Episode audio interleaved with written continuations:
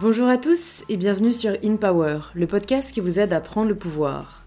Aujourd'hui, je reçois Benoît Vostenka, le cofondateur de Bonne Gueule.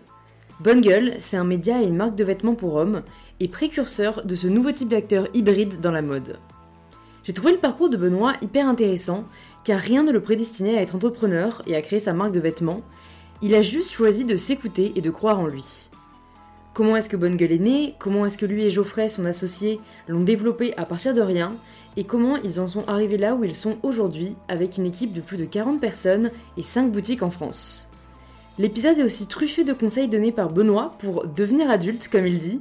Alors je vous conseille vraiment d'écouter cet épisode jusqu'au bout et peut-être même de le réécouter dans les moments difficiles, car je trouve qu'il donne un vrai coup de boost et de motivation. Si cet épisode et le podcast vous plaisent, vous pouvez laisser un petit 5 étoiles sur Apple Podcast et quelques lignes sur pourquoi vous l'appréciez. Je les lis tous et ça me touche toujours beaucoup. Et j'aimerais d'ailleurs aujourd'hui remercier Manu qui a laissé le commentaire suivant. Salut Louise, je voulais te remercier pour tout ce que tu fais. Ce podcast m'a vraiment aidé dans les moments difficiles et il ne cesse de m'inspirer et de vouloir me dépasser. Que dis-je Il m'aide à prendre le pouvoir de ma vie. C'est une tempête d'air frais, de bienveillance et d'inspiration. Merci. Merci beaucoup à toi Manu d'avoir pris le temps d'écrire ce commentaire. Ça met vraiment du baume au cœur. Merci en tout cas à chacun et chacune d'entre vous qui soutiennent le podcast et je suis ravie de vous inviter à rejoindre maintenant ma conversation avec Benoît. Salut Benoît. Salut Louise. Bienvenue sur InPower. Je suis euh, ravie de te recevoir, même si c'est à distance. Euh, situation oblige. Euh, écoute, pour les personnes qui nous écoutent et qui te, qui te connaissent pas encore, est-ce que tu pourrais te présenter de la façon dont tu le souhaites? D'accord, ben, j'ai fondé Bonne Gueule en 2007. Euh, donc Bonne Gueule, c'est à la base, on a commencé en tant que en tant que média sur comment on parlait de mode masculine, mais sous un angle très produit et pratique, comment choisir une chemise, un jean, etc. ensuite, j'ai rencontré mon associé Geoffrey en 2010, et c'est à partir de là qu'on est devenu une, marque de vêtements aussi. Donc aujourd'hui, Bonne Gueule, c'est un, média qui est totalement indépendant. On n'a pas pas d'annonceur, on ne se fait pas payer par les marques. Et c'est à la fois aussi notre propre marque de vêtements. Et aujourd'hui, on a, donc on a, on a cinq boutiques. On a une boutique à Bordeaux, une boutique à Lyon, euh, deux boutiques à Paris. Et là, on est en train d'ouvrir euh, à Lille. Euh, et on aujourd'hui, on est 45 personnes à peu près. Ok, bah écoute, trop cool. Alors bon, là c'est la présentation bonne gueule. Moi, ce que j'aime bien aussi savoir, c'est qui, qui est la personne en tant qu'être humain. Donc, est-ce que tu peux nous en dire peut-être un peu plus sur euh, toi qui tu es, où tu as grandi, ce que tu voulais faire et, ce qui t'a amené au final du coup euh, à créer bonne gueule? Euh, ouais, bien sûr. Alors moi, à la base, euh, je viens d'une classe, comment dire, moyenne de chez moyenne dans le sens où euh, mes parents n'avaient pas assez d'argent pour nous amener au ski, mais ils étaient trop riches pour toucher les bourses. Donc, tu vois. Euh, donc, je, viens de là. Mes parents n'étaient pas du tout dans, la mode. Par contre, je suis un enfant qui n'a pas du tout manqué d'amour, bien au contraire. Et euh, j'avais un père qui travaille dans la recherche, une maman qui a été pendant quelques années bénévole dans une bibliothèque du village où on habitait. Donc, j'ai toujours été, j'ai eu un accès facile à la culture avec des parents qui m'ont toujours encouragé à être euh, très curieux à, et à qui ont toujours été très patients pour m'expliquer plein de choses. Donc j'ai grandi un peu dans ce contexte-là. Et le vêtement, en tant que sous l'angle très produit, très savoir-faire, ça m'est venu euh, petit à petit. J'ai commencé à, m'intéresser à l'histoire du, du, du, du, vêtement. Puis à, à l'époque, en 2007, il n'y avait pas du tout de, il n'y avait pas du tout de, comment dire, il y avait y pas de contenu sur les euh, sur la mode masculine sous un angle euh, très concret. Et moi, j'aimais bien écrire, j'étais curieux, donc ça m'a fait très plaisir de, de, partager euh, mes réflexions sur comment on fait pour savoir si une chemise est de bonne qualité, sur comment on fait pour, pour choisir un jean, etc. Et ça a plutôt bien pris. Donc moi, je suis quelqu'un à la base qui, je suis très très curieux et j'aime bien apprendre. T'avais quel âge du coup euh, à l'époque en 2007 quand tu as commencé à partager euh, sur Bonne Gueule? Euh, J'avais, je crois que j'avais 20 ans, effectivement. Ouais, il me semble que j'avais 20 ans. est-ce que tu savais déjà ce que tu voulais faire à l'époque? Qu'est-ce que tu voulais peut-être comme étude? Et, qu'est-ce qui t'a poussé à créer ce, blog? Est-ce qu'au début c'était juste genre j'ai envie de partager ce que j'aime?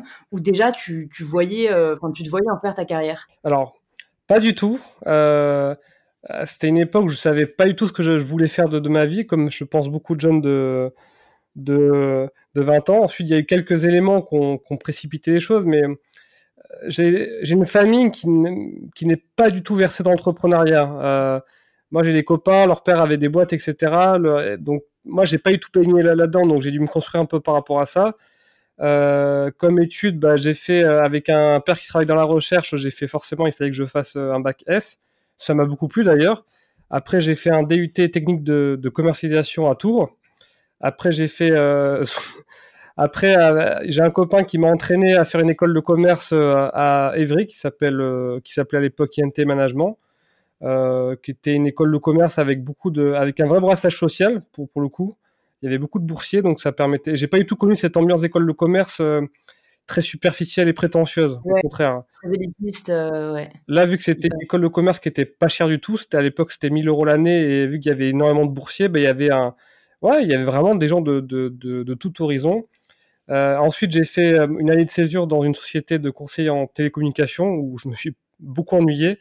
Et en fait, c'est à partir de là qu'on m'a posé un pacemaker. Pendant cette année-là, j'ai fait un, une espèce de, de, de, malaise. Et suite à ça, on a décidé de me poser un pacemaker. J'avais à la base, j'avais déjà une maladie cardiaque euh, héréditaire, mais euh, pas au point de me poser un pacemaker. Mais là, vu que j'ai fait ce malaise, euh, ils m'ont posé donc un, pacemaker en titane. C'est pour ça que maintenant j'aime bien le, le titane et la chanson Titanium de David Guetta pour, pour, la, petite, pour la petite anecdote. Voilà, pour le petit clin d'œil. Et euh, ben, ça, la pose de ce pacemaker, finalement, ça a été euh, quelque chose d'assez déterminant pour la suite parce que c'est à partir de là où je me suis dit, bon, soit je me laisse porter et je finis, euh, je fais une carrière dans le conseil pendant 40 ans comme, comme beaucoup de monde, ou soit ben, je, me donne à fond sur Bonne Gueule, sachant que Bonne Gueule, je n'avais j'avais rien à perdre puisque j'avais rien. Tu vois, j'étais étudiant, j'avais pas de crédit immobilier, j'avais pas de famille. Euh, j'avais rien de tout ça, donc euh, c'était c'était maintenant ou jamais. Et donc c'est à partir de, de, de, ça où là je me suis dit, bon, allez, il est temps de, se, de réfléchir un peu à la vie qu'on a envie d'avoir. Et c'est là où on a commencé avec Geoffrey, mon associé, euh, à monétiser Bonne Gueule, à, pouvoir en vivre, etc. Et ça a été le, le début d'une longue aventure entrepreneuriale. Ok, euh, c'est intéressant. Je me, je me demande du coup, euh, Enfin, vu que tu nous as partagé euh, le fait que tu portes un pacemaker et que tu avais une maladie cardiaque héréditaire, est-ce que, euh, est-ce que de savoir ça en grandissant, tu penses que ça a eu un impact sur euh, comment tu percevais la vie, sur, sur tes décisions? Enfin, est-ce que ça a changé quelque chose, tu penses, ou c'est vraiment le fait qu'on t'ait mis un pacemaker qui a été peut-être un déclencheur et, et si ça, si ça a en tout cas eu un, ah, ça a influencé ta décision de, faire vraiment ce qui te passionnait et pas forcément ce qu'on attendait de toi ou, le chemin euh, qui était un peu tout tracé?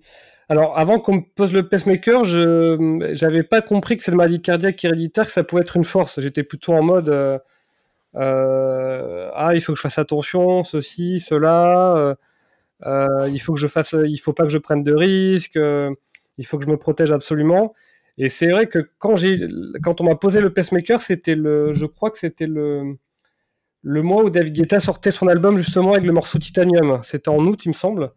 Et, euh, et, le refrain, bon, en français, ça dit bah, Je suis en titane, euh, tu m'as tiré dessus, mais je tomberai pas. Et là, ça a été un peu un déclic. Et, et c'est là où j'ai décidé finalement, euh, parce que je pense que c'est une décision à prendre, hein, c'est, un peu un grand basique du développement personnel de, de, de, de décider face à des, des, événements de vie un peu compliqués, de décider d'en faire des forces. Et je pense que là où j'ai décidé, euh, j'ai décidé d'en faire une force. quoi.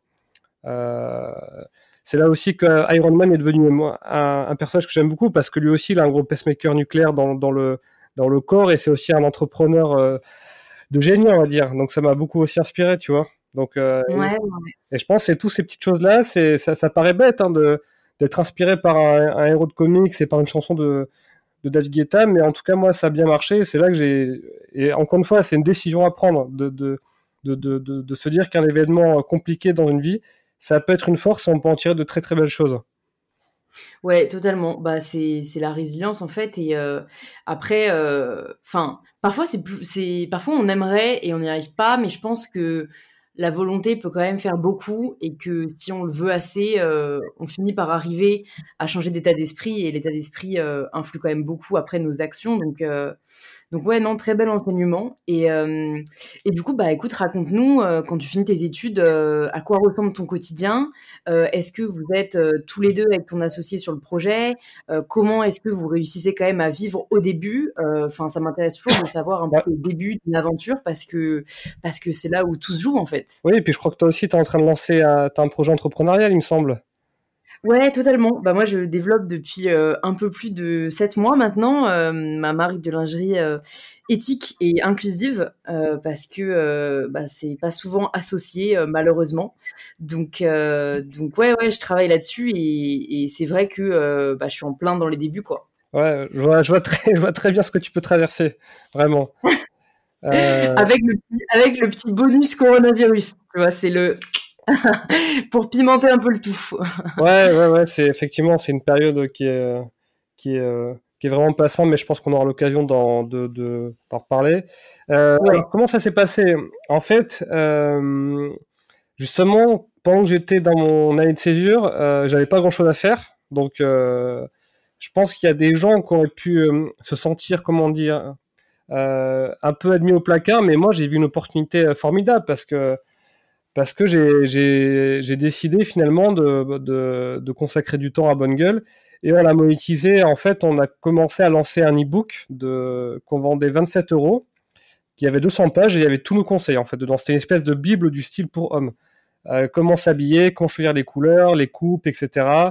Et euh, du coup, cet e-book, il a super bien marché. On l'a lancé en mai 2011. Et très vite, tu vois, il a, réussi à générer à peu près 100 euh, 000 euros de chiffre d'affaires par mois. Donc c'était pas c'était pas Byzance, mais ça suffisait à ce que à ce que puisse en vivre euh, tous les deux. Donc bah, euh, clairement, parce que 100 euh, 000 euros par mois, ça fait quand même un million par an, quoi. 5 000, 5 000. Ah, d'accord. je me disais, c'est plus que pas dégueu.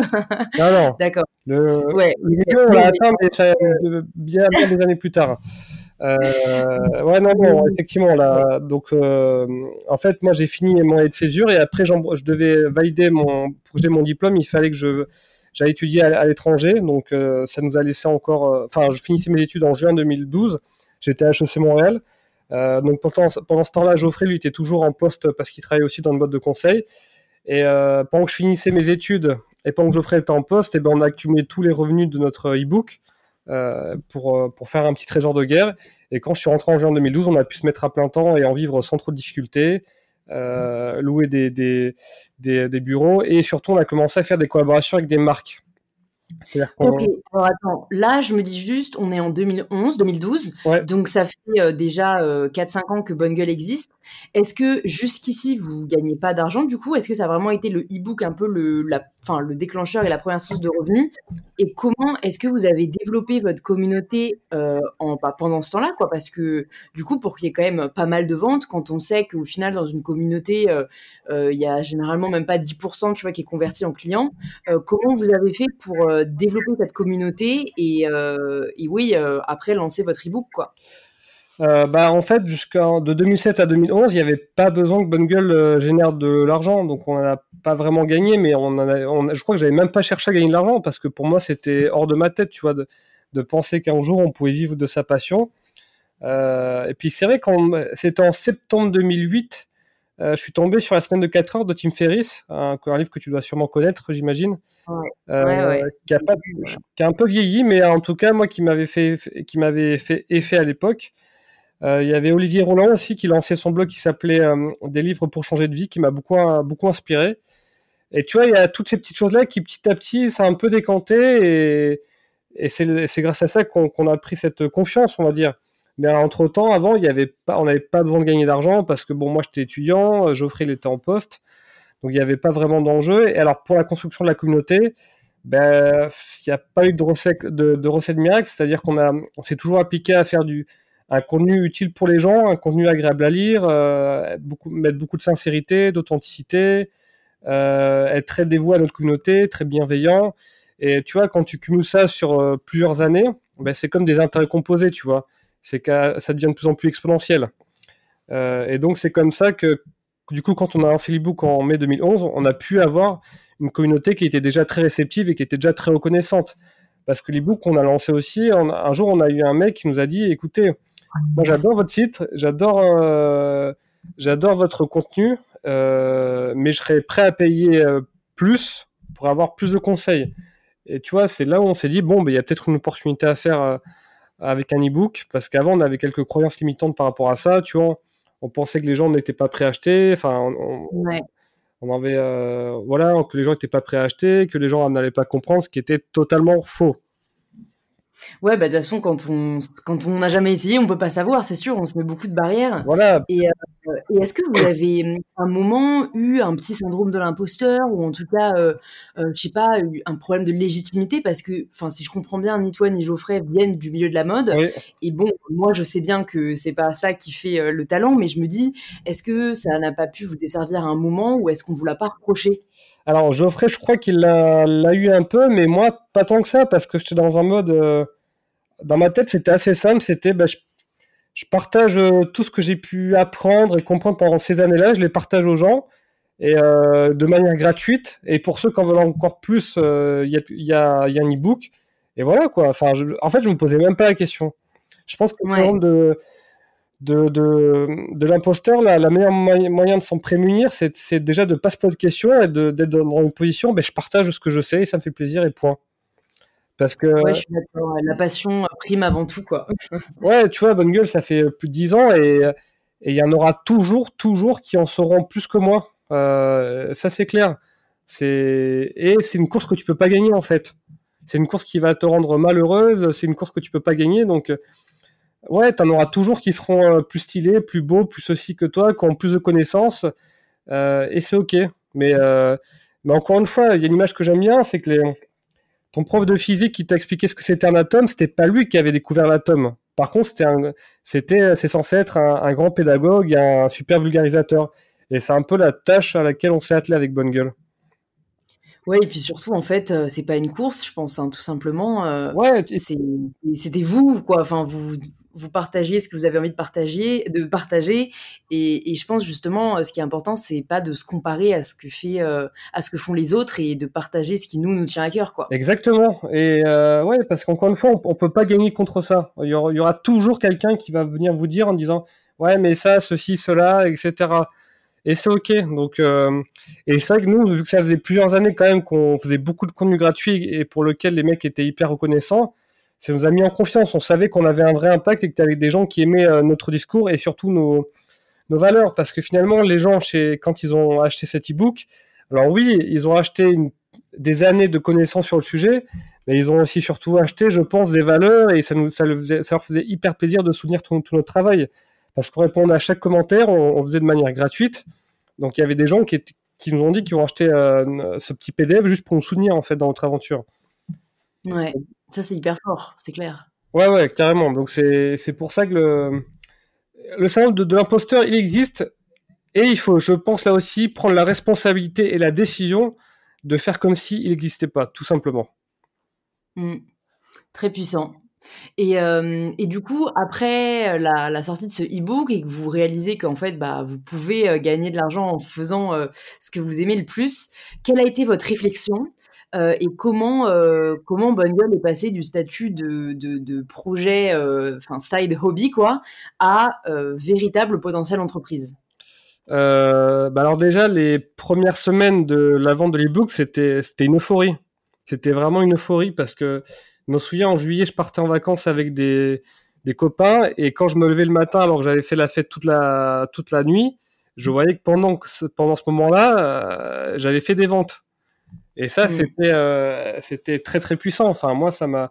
Donc, tu as une espèce d'euphorie les, les premiers mois, sentiment de, d'être, sorti de ce système-là, de, d'avoir. Euh, de, comment dire Que le salariat, c'est pas la seule voie, bien au contraire. Que tu as, sentiment au-dessus de, de, de sentiment d'être un peu au-dessus de tout ça. Mais par contre, ensuite, les, tu reviens vite avec les, les pieds sur terre parce que en tant qu'entrepreneur, bah, tu, dois faire face à des choix difficiles, même à des événements difficiles, comme ce qu'on est en train de traverser en ce moment. Euh, et tu es, tout seul finalement face à ça. Euh, c'est-à-dire que euh, tu es toi qui es entièrement responsable de, ta destinée, de, ton business. Et, voilà, et c'est aussi une pression qu'il faut savoir aussi porter. Donc ensuite, donc ensuite, voilà, après ces premiers mois un peu grisants, on a fait en sorte de, de bien stabiliser le business, de développer d'autres sources de revenus aussi, et de mettre et d'accumuler un petit trésor de guerre pour au cas où, on va dire. Vous préfériez euh, rester euh, le plus longtemps possible tous les deux, on va dire? Alors Geoffrey, lui, là, moi je suis très passionné du produit, mais Geoffrey, lui, donc mon associé, lui, il a, il a vraiment ce côté entrepreneur. Lui, c'est quelqu'un qui est passionné par l'entrepreneuriat. Moi, j'aime ça, mais je suis plus passionné par le produit. Et Geoffrey, très vite, il a compris qu'il fallait pas qu'on soit en mode semaine de 4 heures. Il a dit il faut qu'on prenne des bureaux, il faut qu'on prenne euh, deux stagiaires et il faut qu'on développe le, business. Et, donc c'est ce qu'on a fait. très rapidement en fait on a dès qu'on est rentré de Montréal, dès que je suis rentré de Montréal, donc en juin 2012, euh, on a pris des, bureaux en novembre 2012 et pour euh, et là on a pris chacun un stagiaire et puis puis c'est parti. Donc là, Bonne Gueule est devenue une vraie entreprise. On avait un siège social, des stagiaires, etc. Donc, euh, est-ce que vous avez rencontré euh, des problèmes de croissance? Parce que bah, on parle souvent de, comment euh, se développer, et en soi, tu nous en as déjà pas mal parlé, mais on parle pas souvent de, bah, en fait, quand on croit aussi assez vite, ou quand on a des nouvelles activités, quoi, on ne sait pas forcément comment y faire face. Est-ce que vous, c'est un problème que vous avez rencontré et comment vous avez géré ce développement quoi? Si un peu tu peux nous parler des principales étapes et peut-être des principales difficultés que vous avez rencontrées. Euh, oui, alors c'est un vrai problème qu'on a eu parce que bah, au bout d'un moment, tu grandis, tu grandis, et surtout que nous, on vend, du, on vend des vêtements. Donc les vêtements, il faut qu'on les achète en avance. Euh, mais alors attends, parle-nous peut-être de quand vous avez décidé justement de créer cette marque et de plus juste être un média. Alors ça s'est fait en, bah, en fait, euh, on a en 2012, on a commencé à faire des collaborations avec des vêtements parce que tu vois, une personne achète un e-book, ben on en achète, elle peut pas en acheter deux, tu vois. Donc c'est pas très, euh, c'est pas très scalable comme business. Euh, et on s'est dit, bah, et tu vois, en tant que passionné du vêtement, c'est, on avait envie de faire des vêtements aussi. Ça, clairement, moi, j'avais envie de, j'avais envie de, d'avoir un vrai, de, de, pouvoir proposer un vrai produit au mec. Donc on a, et, mais étant donné qu'on n'avait aucun savoir-faire en matière de production, de design, on a fait des collaborations avec des marques et ça nous a un peu mis en confiance. Et on a vu là aussi qu'on avait une audience qui était au taquet et qui, et qui adorait ça, quoi, et qui était prête à acheter des vêtements qu'on pouvait sortir. Donc on a continué ces collaborations jusqu'en 2014. Et c'est en février 2014 où là on a lancé vraiment notre marque de vêtements parce qu'on s'est dit bon, les collaborations c'est très bien, mais il est temps aussi que nous on ait une, vraiment une marque à nous, que ce soit des mmh. permanents parce qu'avant c'était des, séries limitées les collaborations, euh, qu'on ait une marque à nous avec des permanents, qu'on ait une offre, qu'on ait un, contrôle total sur la production, sur le prix, etc. Donc ça, ça arrive en, 2014. Et vous aviez collaboré avec euh, quelle marque euh, pendant ce laps de temps? On a collaboré avec des marques qui étaient purement hommes, donc je ne sais pas si ça te dit quelque chose, mais on a collaboré avec des marques comme French Rotters, comme National Standard. On a fait une collab avec Aigle aussi, une collab avec Echung, qui est une très belle marque de chaussures. On a fait avec Melinda Gloss aujourd'hui qui a changé de nom. Euh, voilà, que, des petites marques euh, assez niches à l'époque. Ok, non, ça me dit, euh, enfin certaines me disent quelque chose, mais c'est vrai que c'est quand même un milieu assez différent et j'avais déjà entendu sur certains podcasts que j'ai écoutés, bah, qu'au final c'était très dur de se lancer dans la mode masculine parce que bah, c'est un secteur moins large et qu'il a moins, bah, il y, a moins peut-être cette recherche Enfin, je sais que c'est, moi, je déteste en plus les, clichés, donc euh, c'est surtout pas ce que je veux faire. Mais dans, enfin, quand quand euh, il y avait certaines euh, personnes qui travaillaient dans ce milieu-là, s'exprimaient par rapport à la mode masculine, ils disaient que c'est vrai que c'était plus difficile parce qu'il y a peut-être moins de désirabilité, ou il y a moins ce côté achat compulsif.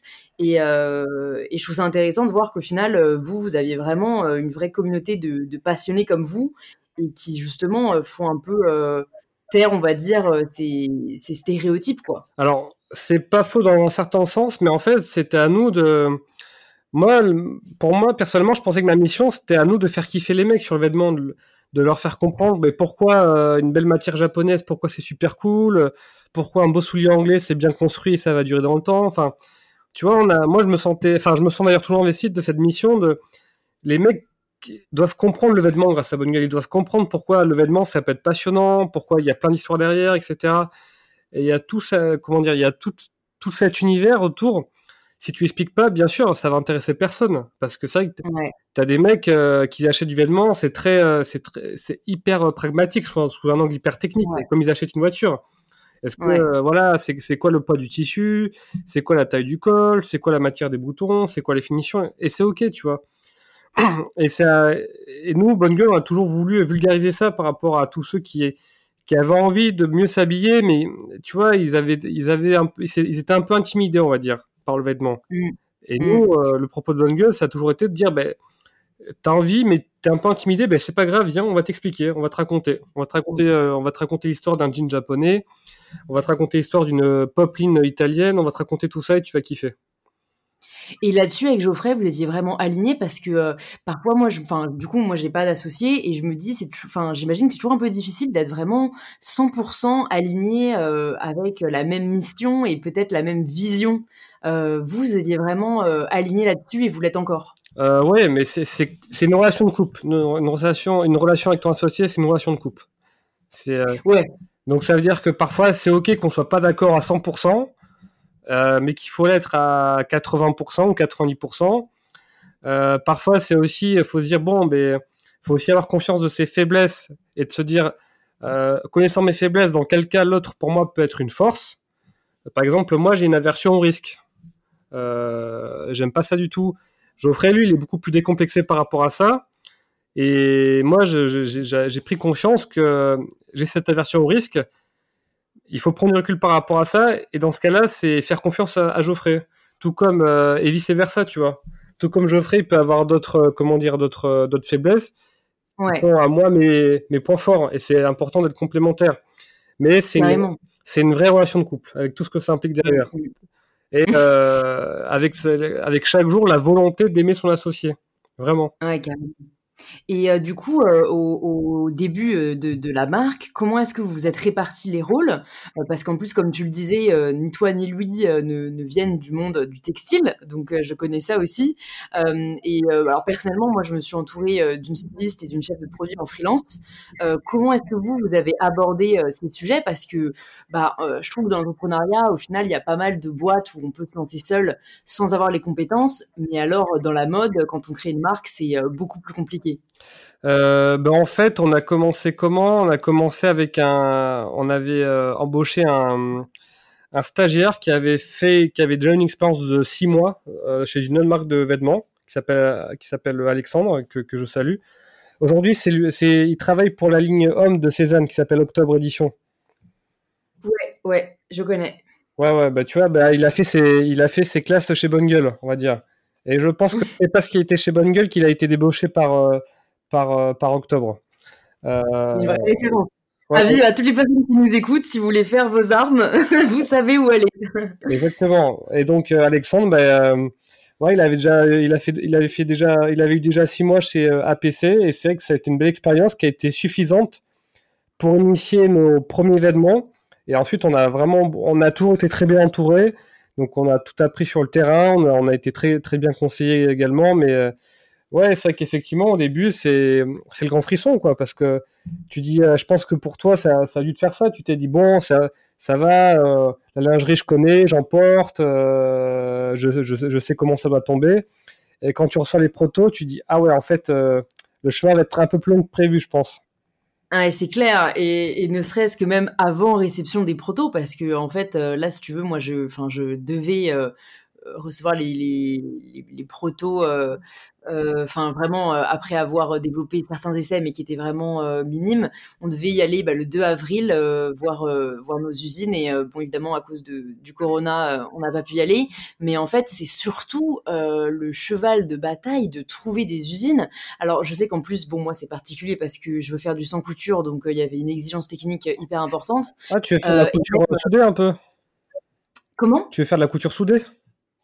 Voilà, du thermocollage. Ouais, ouais, du, bonding. Du, du Ouais, du bonding, voilà. Ouais, ah ben, ben, ouais, je vois très bien parce que moi j'adore les, les, vêtements techniques, les vêtements outdoor, même si on a investi hyper parisien, entre guillemets, enfin hyper urbain.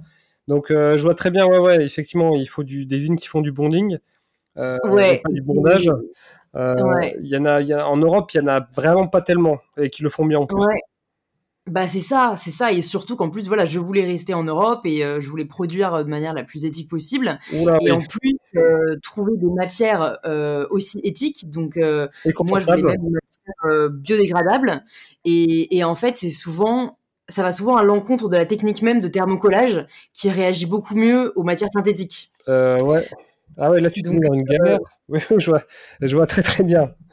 Ouais, donc j'ai découvert euh, tout ça, voilà. Donc heureusement euh, là, euh, enfin, on s'oriente plutôt vers du positif et on a réussi à dépasser euh, toutes ces embûches. Mais c'est vrai que euh, je me doutais pas euh, que c'était aussi compliqué, tu vois, de trouver des matières, les négocier, Ah trouver ouais, une ouais. Bah En écoute, plus, je euh, pas comment vous, vous avez fait même pour euh, les usines, pour les quantités, parce que quand t'es petit euh, et que t'as des petites quantités, euh, t'es personne en fait. Et il y en a beaucoup qui te disent que en fait non, leur minimum ça va être ça et que et qu'ils pourront pas aller en dessous quoi. ouais, alors par rapport à ça, j'ai deux choses à, à te dire. La première, c'est qu'après le podcast, si tu veux, on pourra discuter plus en détail de, de- de ta marque parce que j'ai sûrement des, des noms à te conseiller. Alors la deuxième, c'est que nous, notre force, c'est que vu qu'on a fait des collaborations avec des marques auparavant, on avait un mini historique auprès des usines. On pouvait aller les voir et leur dire écoutez, avec euh, telle marque, on a collaboré sur une usine, sur une chemise, elle était à ce prix-là. On a vendu telle quantité en trois jours. euh, voilà, donc euh, nous, les minima, il n'y a pas de souci, on peut les avoir. Et ça, ça les rassurait beaucoup. Mais aujourd'hui, euh, aujourd'hui, tu as la précommande qui permet un peu de pallier à ça. Oui, bah moi c'est ce que je compte faire, mais euh, en fait ça leur fait peur parce que en fait du coup tu ne sais pas combien tu vas vendre. Et oui, et oui, il faut s'engager. faut- mini ouais. hyper large, tu vois, et, et encore une fois, bon, euh, je pense qu'on a trouvé un bon partenaire, mais euh, il y en a beaucoup qui nous ont dit, enfin, euh, moi je m'en fous que vous me dites que vous pouvez peut-être en vendre tant, tant que vous n'aurez pas euh, euh, 1000 pièces par taille et par couleur, tu vois, c'est non, quoi. Donc euh, c'est assez, c'est assez ingrat comme milieu, je trouve. Ouais, et euh, alors nous, notre force aussi chez Bonne Gueule, c'est que Geoffrey et moi, on s'était beaucoup formé en web marketing, vraiment sur euh, comment on lance un produit, comment on anime une communauté, comment on fait un mailing, comment on, parle d'un produit, comment on le, on le rend attractif tout en étant sincère et honnête. Donc je pense que c'est des compétences aussi qui nous ont beaucoup aidé pour la suite. Et, euh, et ça, parce que j'imagine que ça doit intéresser euh, certaines des personnes qui nous écoutent.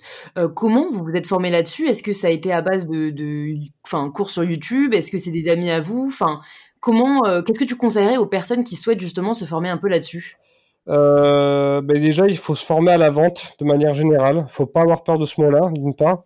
Et donc, à l'époque, il y avait, c'était beaucoup de contenu en anglais, mais là, tu vois, aujourd'hui, tu as des gens comme, euh, comme Romain Collignon, comme Stan Leloup de Marketing Maniac qui font un super boulot, où tu peux, où tu peux apprendre facilement ce que, ce qu'est le, le marketing. Et encore une fois, il faut pas avoir peur de ces mots-là.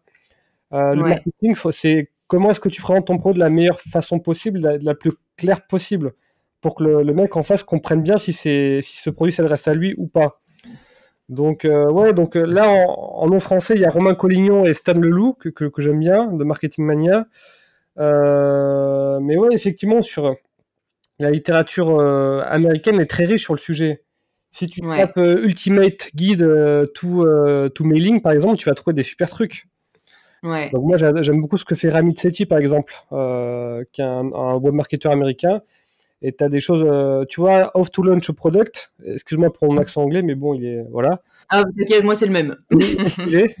Euh, tu trouves plein plein de trucs. Donc, euh, et moi, vu que j'ai toujours été très curieux de par mon, mon passé, comme je t'ai raconté, j'avais le réflexe Google, tu vois. Euh, euh, Ouais. Donc c'est forcément, ça a été très facile. Ah, Il faut y passer un petit peu de temps. Tu as aussi, de- aussi quelques formations payantes, mais, mais je pense qu'effectivement, pour quelqu'un qui veut se lancer, il doit apprendre la vente, il doit apprendre le copywriting, il doit apprendre à lancer un produit, pour faire simple. Mm. Voilà, mais c'est vraiment une, ça doit être une compétence de base de, de n'importe quel entrepreneur, même ceux qui se veut le, le plus éthique, le plus ceci, le plus cela. Eh Ben ça, justement, son histoire éthique, il doit, il doit apprendre comment la raconter de la meilleure manière possible, avec le juste Ouais, vrai, de, mais Moi, j'ai j'ai du mal à me positionner là-dessus parce que euh, je pense que euh, malheureusement, euh, dans notre, fin, dans la société française, c'est quand même un peu un, un gros mot l'argent. Et du coup, moi, j'ai, je pense, grandi en intériorisant ça. Et je suis pas du tout une commerçante dans l'âme, tu vois. Je, j'ai beaucoup de, enfin, j'aime pas vendre, tu vois. C'est pas un truc qui m'anime. Et, du coup, j'ai tendance à, croire que si on parle avec le cœur, tu vois, ça, ça suffit entre guillemets. Et, je sais qu'en tout cas, euh, si on est passionné, ça fait une grande partie du travail. Mais euh, je pense que tu as, grave raison au fond sur le fait qu'il y a quand même, euh, enfin, ça ne peut que nous, ça peut être que bénéfique que d'apprendre à le dire de la meilleure des façons. Et, et en soi, je suis d'accord avec toi, faut pas avoir peur de ce mot parce que en plus, quand tu vends et que c'est des bons produits, bah au contraire, tu devrais, enfin on devrait être fier, tu vois, de vendre. Mais euh, je, je pense que je suis pas la seule, tu vois, à être un peu dans cette dualité de d'un côté, ben oui, il faut vendre, euh, c'est, c'est, ça fait vivre les petites entreprises, surtout quand c'est euh, des produits qui ont du sens et qui peuvent apporter une plus-value, c'est que bénéfique. Et d'un autre côté, un peu ce côté, ah, vendre, c'est pas, c'est pas bien, tu vois. Bah, la vente, c'est aussi s'assurer que ton produit, il soit bien compris par tes, par tes clients. C'est ça, que ces points forts, ils soient bien mis en avant, qu'il y ait le, Enfin, que justement, que la, qu'il n'y ait pas de compris sur la marchandise. Mais pour moi, si tu veux, le marketing, ça va un peu être la. Comment dire Tes ingrédients de base, ça va être ton histoire, ça va être le produit, etc. Et le marketing, ça va être un peu la, la recette de cuisine. Et qu'est-ce que tu vas faire de ces ingrédients de base et, et comment, et comment à, la, à la base, comment à la fin, ça va faire un super plat. Mais si les ingrédients de base ne sont pas bons ou ils sont foireux, c'est clair que ça peut pas marcher. Et, c'est ça. Et effectivement, la relation avec l'argent, c'est très très gros sujet. Enfin, euh, je, comprends euh, ça effectivement très très bien. Euh, mais ça, ça, doit justement, il faut prendre la décision d'aller au-delà de ça, de se dire bon, j'ai une shadow, enfin j'ai une comment dire, j'ai une ombre par rapport à, l'argent. Enfin, ce que j'appelle ombre, c'est quand tu vois, as une, c'est une partie de toi où tu n'es pas à l'aise avec un sujet.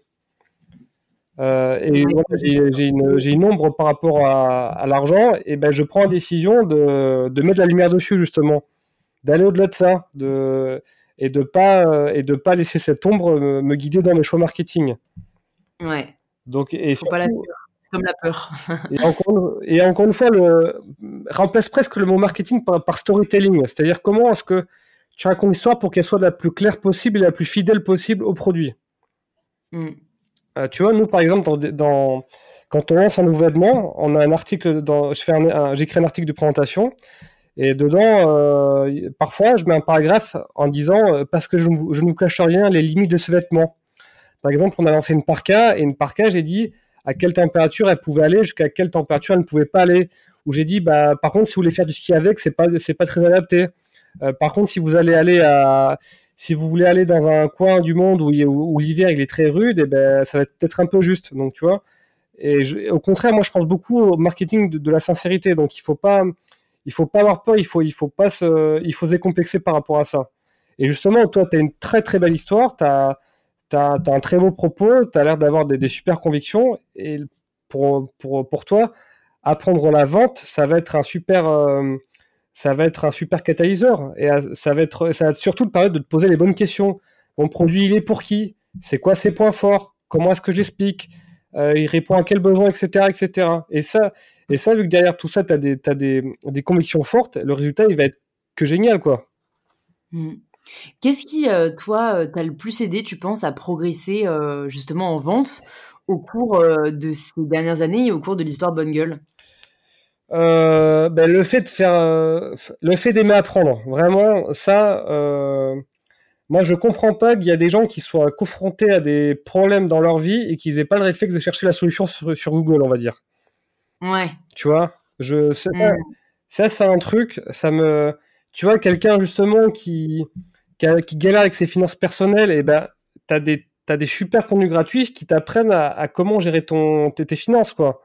Euh, pour quelqu'un qui, galère à, je sais pas moi, à, monter une chaîne YouTube ou à monter un compte Instagram, qui va, qui va se plaindre qu'il a pas assez de followers sur Instagram, là aussi, tu as des super contenus qui t'apprennent à créer un compte Instagram euh, où tu peux être authentique et vulnérable, etc.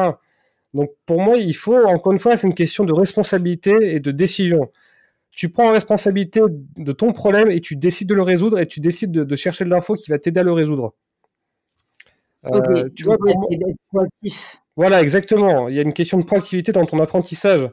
Je euh, je me sens pas bien dans mon corps, et ben ok, face à ça, qu'est-ce que je Est-ce que je vais décider de m'accepter tel, que je suis, ou est-ce que je vais décider euh, de faire, je sais pas moi, de, m'intéresser à comment est-ce que je peux mieux m'alimenter? Encore une fois, les deux sont valables. Mais il faut un moment, il faut prendre sa décision et cette responsabilité de, de le faire.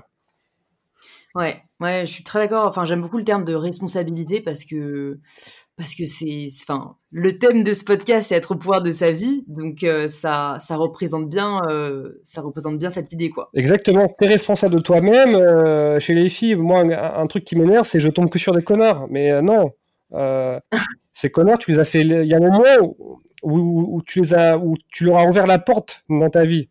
C'est à l'avenir, c'est à toi de prendre la responsabilité de mieux ériger des barrières anti-connards, on va dire.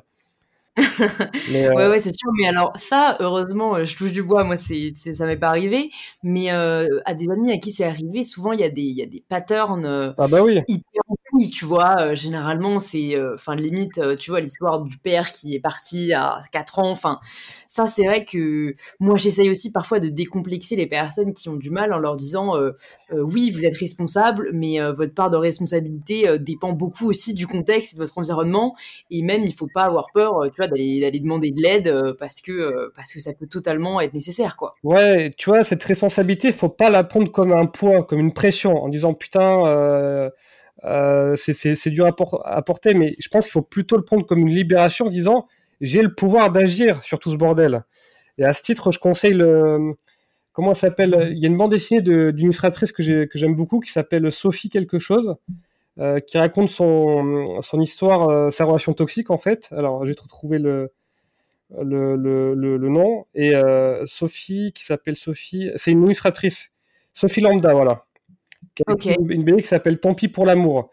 Et où, c'est très très bien fait, c'est très bien expliqué, où elle raconte comment petit à petit elle s'est laissée engrainer dans une, avec, dans une relation avec un manipulateur et comment elle s'en est sortie. C'est magnifiquement bien expliqué. Et à la fin, elle dit Ok, ce mec il m'a détruit, il m'a, il m'a fait un mal pas possible, mais en même temps, euh, c'est moi qui lui ai ouvert les, c'est moi qui lui ai ouvert la porte et je lui ai mis un fauteuil de première classe pour qu'il s'installe dans ma vie.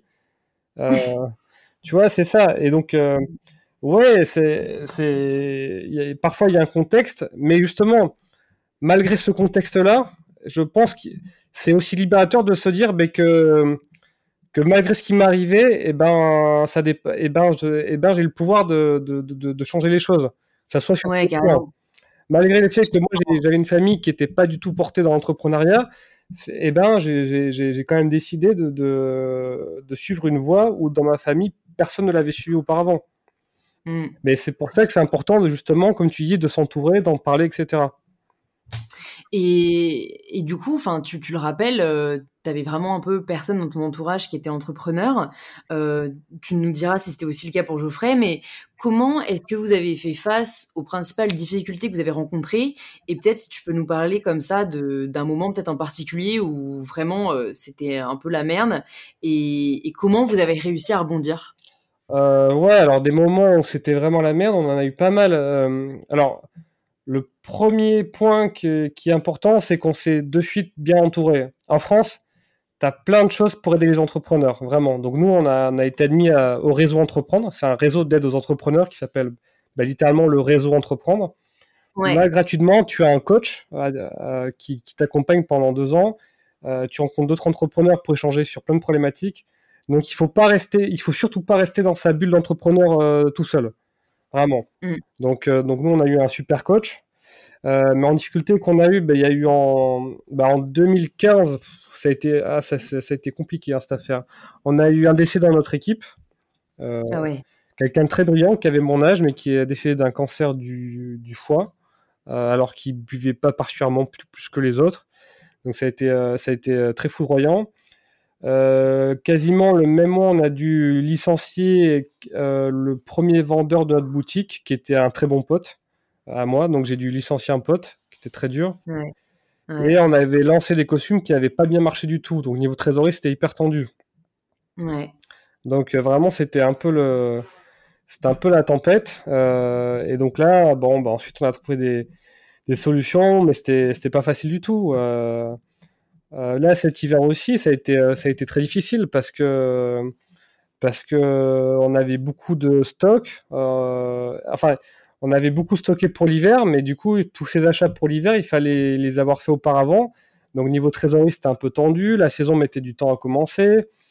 on étant aussi en pleine levée de fonds, donc ce qui est très chronophage et avec beaucoup de pression. Donc, ça, a été, ça a été très dur. Et c'est là qu'on s'est beaucoup appuyé sur notre équipe aussi. C'est là où le rôle de l'équipe est hyper important. Ouais. Et justement. Et je me demande. Oui. Alors, pardon, vas-y. Bah, non, je t'en prie. Non, je me demandais juste euh, par rapport, euh, tu vois, au, au, costume qui n'avait pas, qui avait pas très bien marché. Euh, moi, c'est un truc qui me fait vachement peur parce que j'ai du mal à ne pas prendre les choses personnellement.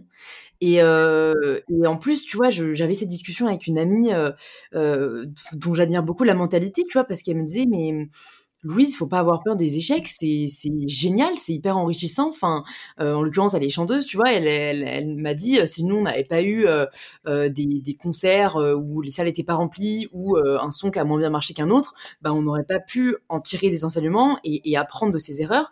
Et je suis totalement d'accord avec elle, mais ça m'empêche pas moi de, assez mal vivre quand quelque chose se passe pas comme j'imaginais, parce que je pense, enfin voilà, j'y attache vraiment une grande importance personnelle. Et du coup, pour savoir toi comment euh, tu as un peu géré ça et, comment euh, peut-être vous réussissez à, mieux le gérer aujourd'hui qu'au début? Euh, alors, bah déjà des, échecs, on en a eu, on, en aura, enfin j'espère le, moins possible. Donc c'est normal, ça arrive. Maintenant, quand ça arrive, tu vois, ce qui est fait est fait. Il y a un moment, tu peux, tu peux pas changer le passé. Ça, c'est clair et net. C'est c'est con hein, de, dire ça, mais voilà, c'est la réalité, tu peux pas changer ce qui s'est passé. Euh, cela est, tu vois, c'est comme ça. Donc, euh, les échecs, ils arrivent, et euh, l'important, ben, c'est classique aussi, c'est comment est-ce que tu en tires des, des, leçons face à tout ça.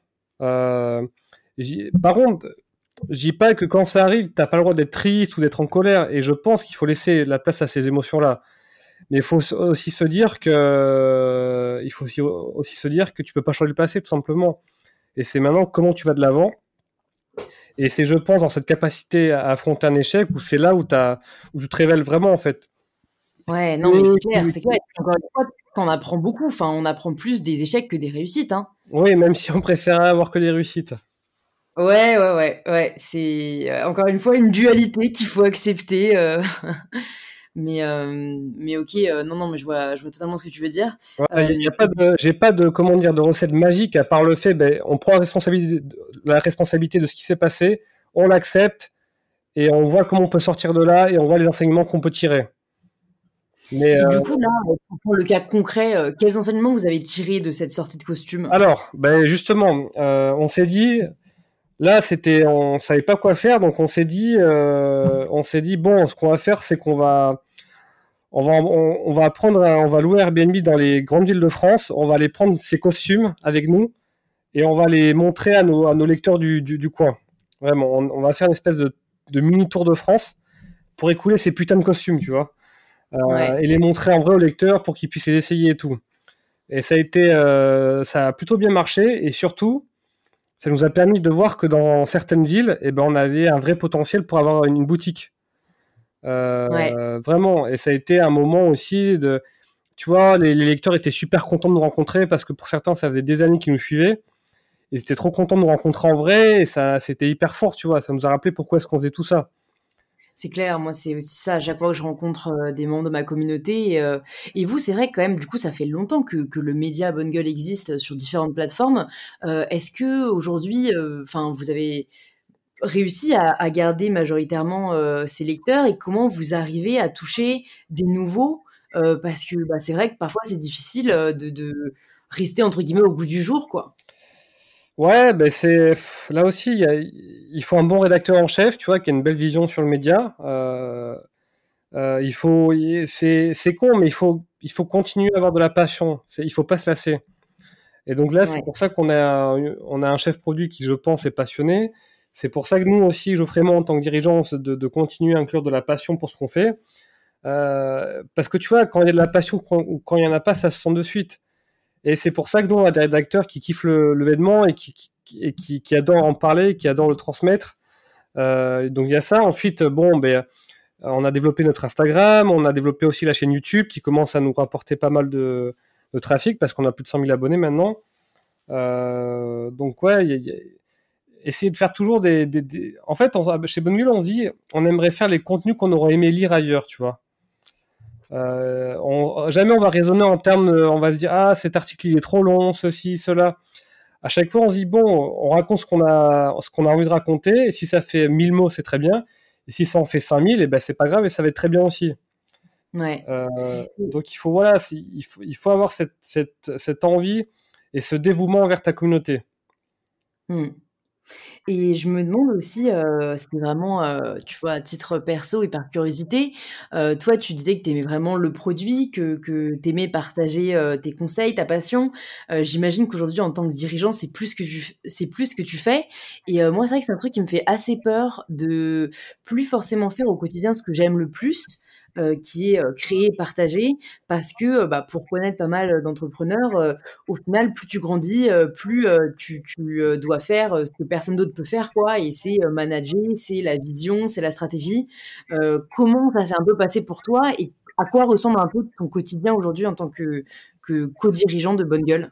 Alors, la première chose à faire, là aussi, c'est une décision à prendre parce que tu peux continuer à, grandir et à rester impliqué dans, le produit. Hein. Enfin, c'était le cas de Steve Jobs, euh, c'était le cas aussi de chez Google avec les, les, les, euh, les, deux fondateurs.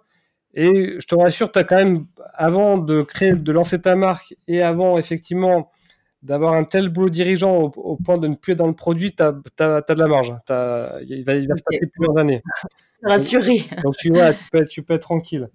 Euh, tu peux être tranquille tu as, encore quelques années devant toi.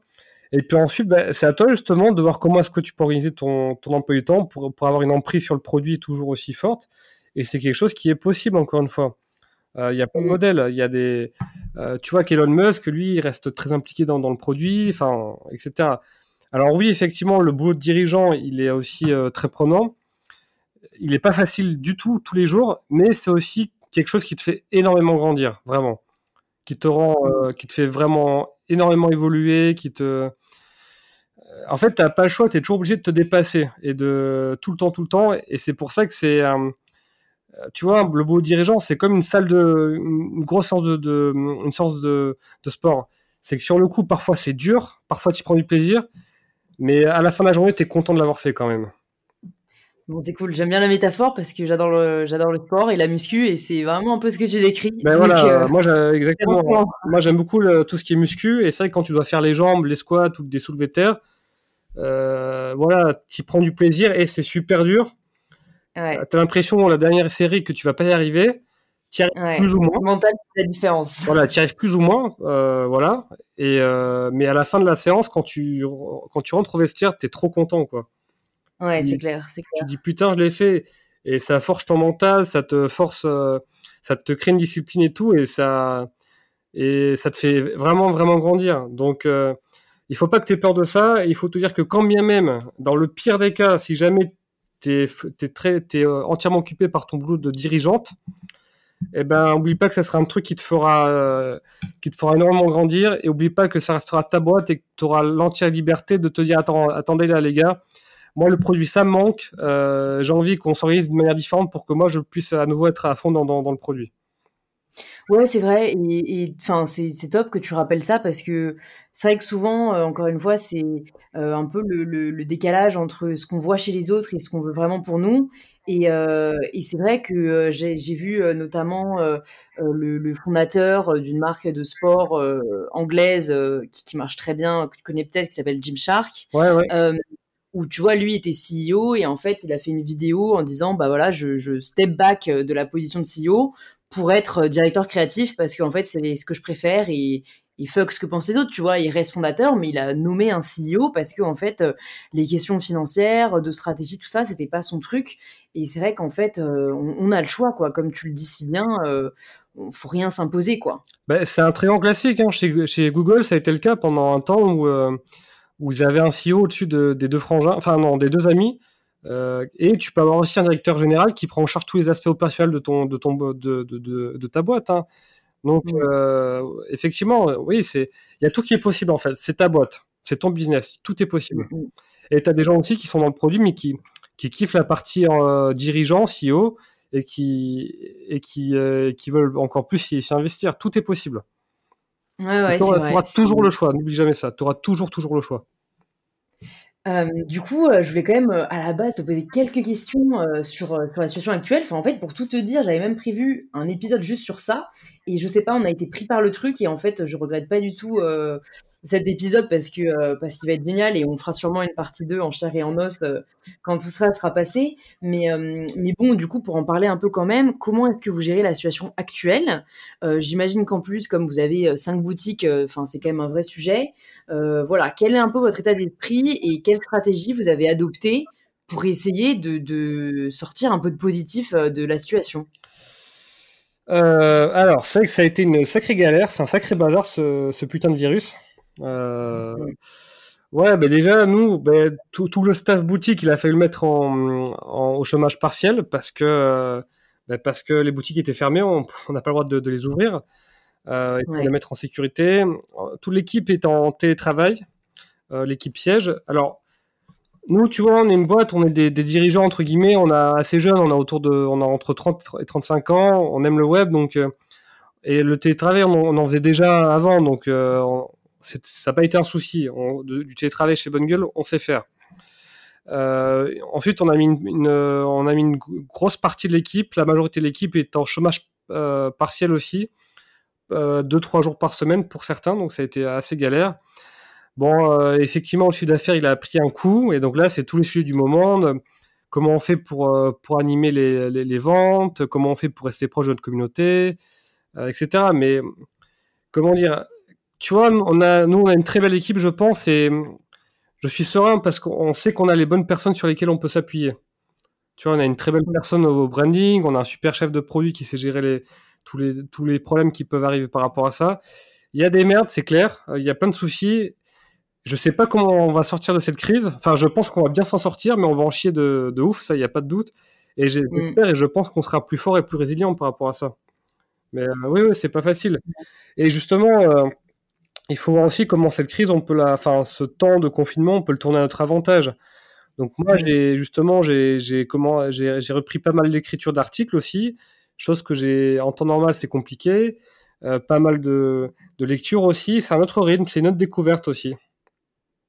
Ouais, j'allais te demander euh, qui sont, euh, tu penses, ceux qui vont le mieux s'en sortir au final de, de cette crise. Euh, enfin, tu vois, pas le secteur, mais les acteurs de la mode, par exemple, qui sont, ouais, tu penses que qu'est-ce qui va faire la différence? La remise en question, vraiment. Je pense que les marques qui vont se mieux s'en sortir, ça va être celles qui vont dire, bah, il y a eu un avant-après cette crise, ça nous a transformés on a eu plein de réflexions. Il y a des choses qu'on va remettre en cause. Il y a des choses qu'on va, au contraire, faire encore plus qu'avant. Ça va être ça, ça, ça et ça. Donc, je pense qu'il hmm. y a ça. Je pense que celles aussi qui, euh, qui ont su tisser une relation sincère, honnête et authentique avec leur communauté. Hmm. Parce que parce qu'il y, a une, y a une base de clients qui sera toujours là, qui sera toujours fidèle, qui aura toujours envie de, soutenir la, la, marque.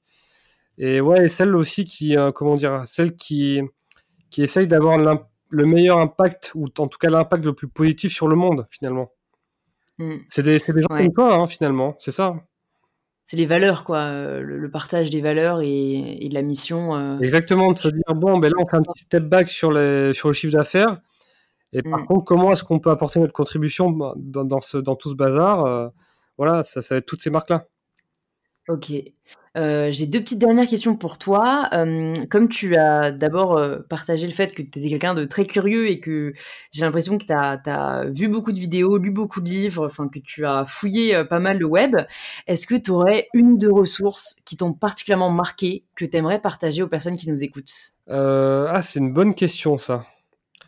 sur l'entrepreneuriat pur de chez Pur, non, non, en vrai, ça peut être, euh, enfin, ça peut être un film qui t'a donné une claque et qui t'a fait réaliser euh, le sens de la vie. Euh, ça peut être un livre de développement personnel. Enfin, ça peut être ce que, ce que tu veux qui t'a, qui t'a particulièrement marqué. Alors, moi, j'aime beaucoup en, en français, j'aime beaucoup ce que fait Mark Manson. Tu vois, l'art subtil, ouais. s'en foutre et et l'autre c'est celui qui a la couverture bleue. Je sais plus lequel c'est. D'ailleurs, j'ai fait la face de l'art subtil de séduire de son de son qui, qui, qui, est, qui est sorti euh, il y a quelques mois.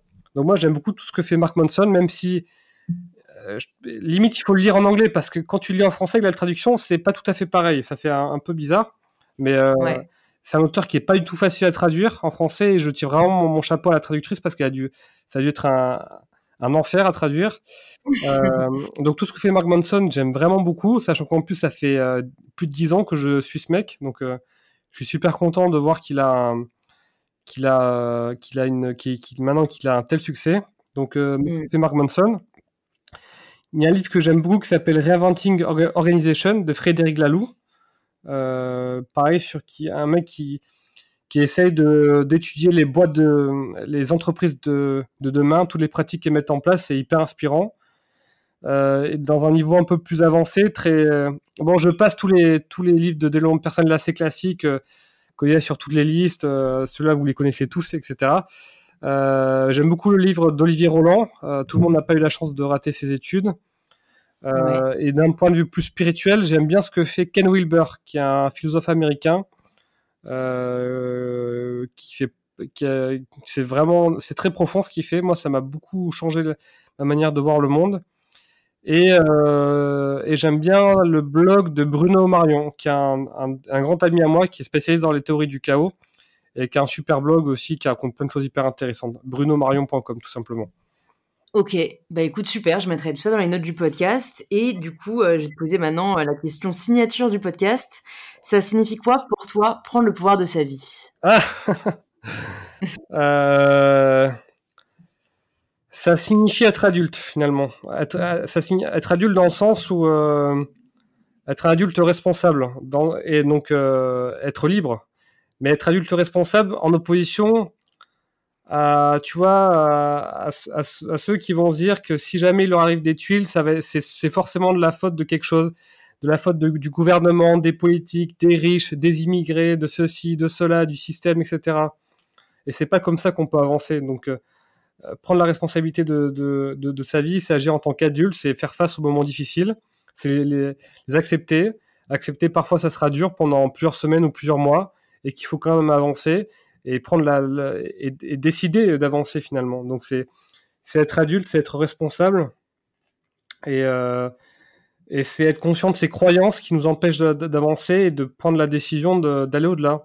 Elles seront peut-être toujours là. Euh, il y aura peut-être toujours un, fond de syndrome de, de, de l'imposteur, mais il faut faire comme les, comme les moines bouddhistes, tu vois, faut, faut méditer et faut visualiser ça dans sa tête et, et prendre, faire un pas en arrière et pour la visualiser, se dire, ok, elle est en moi, mais je, je fais le choix de continuer à avancer malgré ça. Ok, bah écoute, trop cool. Merci beaucoup Benoît euh, pour tout ce que tu nous as partagé. Franchement, je te dis, euh, je, je suis vraiment partante pour un épisode 2 parce que je pense qu'on aurait encore euh, beaucoup de choses à se dire. Euh, mais je pense que là, il y a déjà, euh, enfin, ça va être très, très enrichissant pour les personnes qui nous écoutent. Et du coup, euh, si jamais ils veulent en savoir plus sur toi, plus sur Bonne Gueule, on les redirige sur le site de Bonne Gueule, principalement. Bonnegueule.fr, tout simplement. Bonnegueule.fr, sur la chaîne YouTube de Bonne Gueule, sur le compte Instagram de Bonne Gueule. Est-ce qu'il y a un autre réseau caché où tu veux les envoyer? Non, non, la chaîne YouTube, l'Instagram et le, et le site. Ok, bah super, je mettrai aussi tout ça dans les notes. Et écoute, j'espère à très bientôt et surtout euh, bon courage pour cette période. Euh, vous allez, que vous allez vous en sortir et on sera là euh, dès, la, dès la réouverture des boutiques. Et en attendant, on sera là en ligne. On va fêter ça. Merci beaucoup à toi. À très vite, salut. Salut.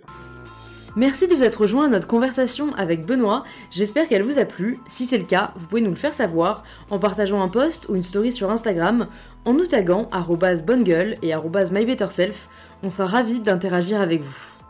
Vous pouvez aussi envoyer cet épisode à deux amis qu'il pourrait inspirer. Et en attendant, prenez bien soin de vous et on se dit à la semaine prochaine pour un tout nouvel épisode d'InPower.